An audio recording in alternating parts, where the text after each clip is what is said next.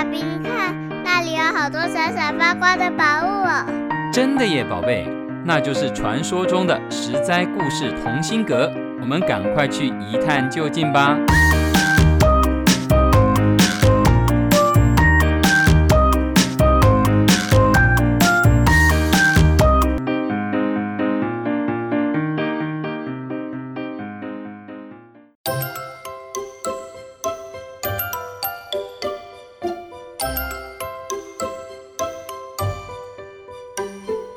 的小朋友们，我是帮故事加点风味，不会太甜，也不会太淡的微糖姐姐。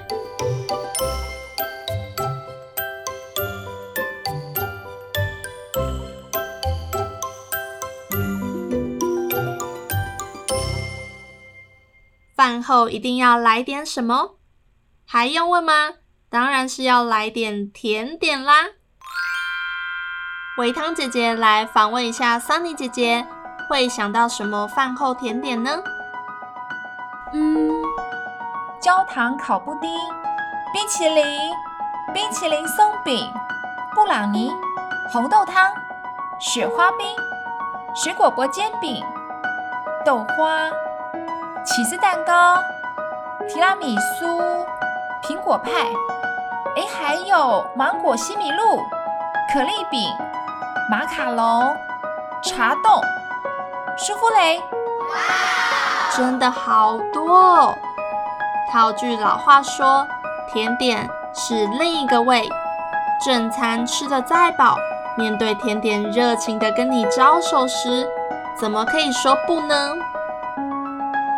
这些充满诱惑的甜点，不止外表动人，它们背后的故事更是令人陶醉哦。大部分的甜点都跟感情有关，让我们来一探究竟吧。说到意大利的经典甜点，就一定要讲到提拉米苏了。提拉米苏融合了 cheese、咖啡和些许的酒香，苦甜交杂，松软湿润，最上面撒着一层可可粉，啊！真是肥美又罪恶啊！提拉米苏包装的是一个凄美的爱情故事。在二次大战期间，有一个意大利士兵对妻子说：“我要去打仗了，将来是好是坏，能不能顺利回家都不确定。我只希望你一切安好，等我的消息。”爱他的妻子想把一切都让丈夫带走，于是他把家里面所有能吃的饼干、面包全部做进一个糕点里，提拉米苏就诞生了。提拉米苏在意大利文的意思是“带我走”。当这个士兵在战场上吃提拉米苏时，就会想起家庭，想起亲爱的妻子，既甜蜜。又苦涩，是幸福又沉痛的召唤。法式甜点的经典代表就是马卡龙。维糖姐姐以前对马卡龙的印象就是很甜，其实那是因为没有吃到好吃的马卡龙。长大后有一次吃到一个超小超贵的马卡龙，真的超好吃。它就像是一个娇贵的小公主，华丽优雅，充满魅力。咬下去的瞬间，壳与内馅交融在一起，薄酥的外层，清新多变的内里，真是梦幻组合。据说十六世纪时，佛罗伦斯的贵族凯萨琳·梅迪奇嫁给法国国王亨利二世后，非常想念家乡。国王很心疼，他常常想，该如何讨皇后开心，缓解她的思乡之情呢？某天，国王突发奇想，他让糕点师傅做出缤纷浪漫的马卡龙，来博取皇后的欢心。想不到这一枚小小的甜点，不但成功虏获了皇后的味蕾。还成为百年来巴黎上流人士下午茶的首选呢。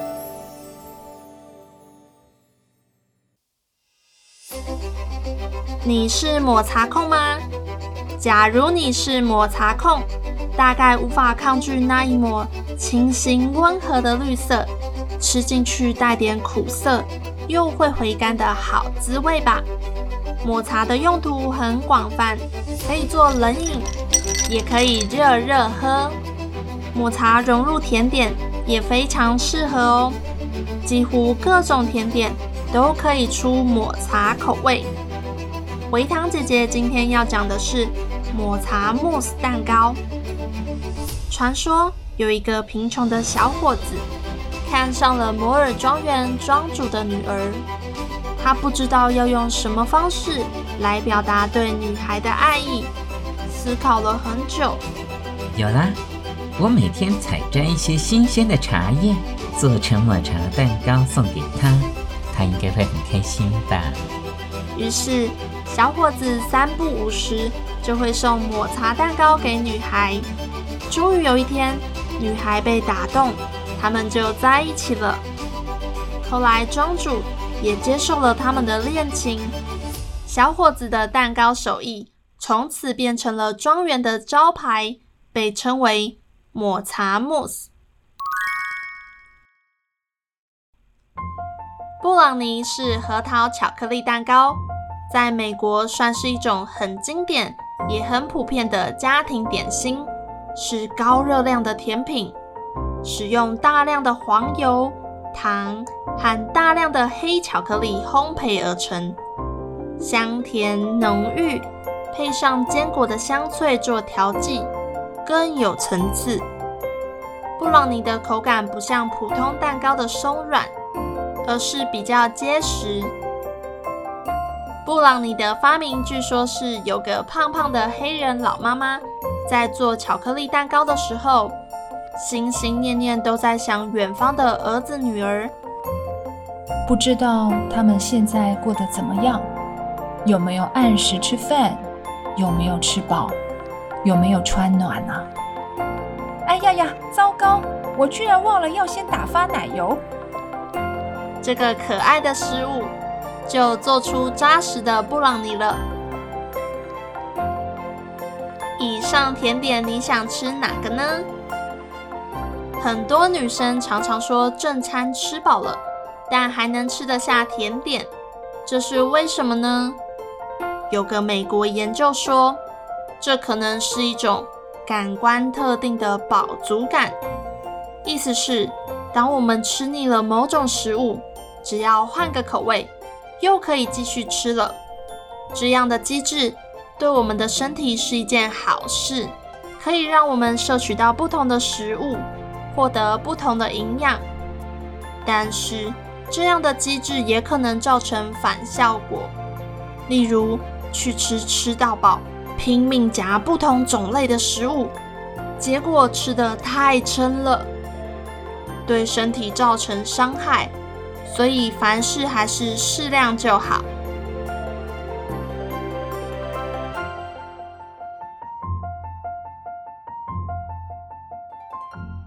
好啦，我们实在有意思故事系列的前菜、主餐和甜品都上完了。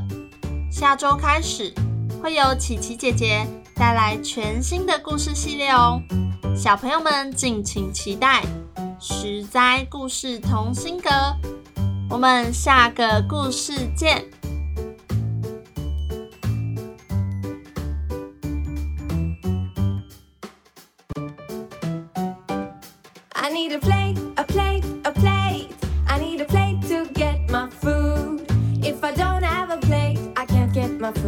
That's why I need a plate. I need a fork, a fork, a fork. I need a fork to eat my food. If I don't have a fork, I can't eat my food. That's why I need a fork. I need a knife.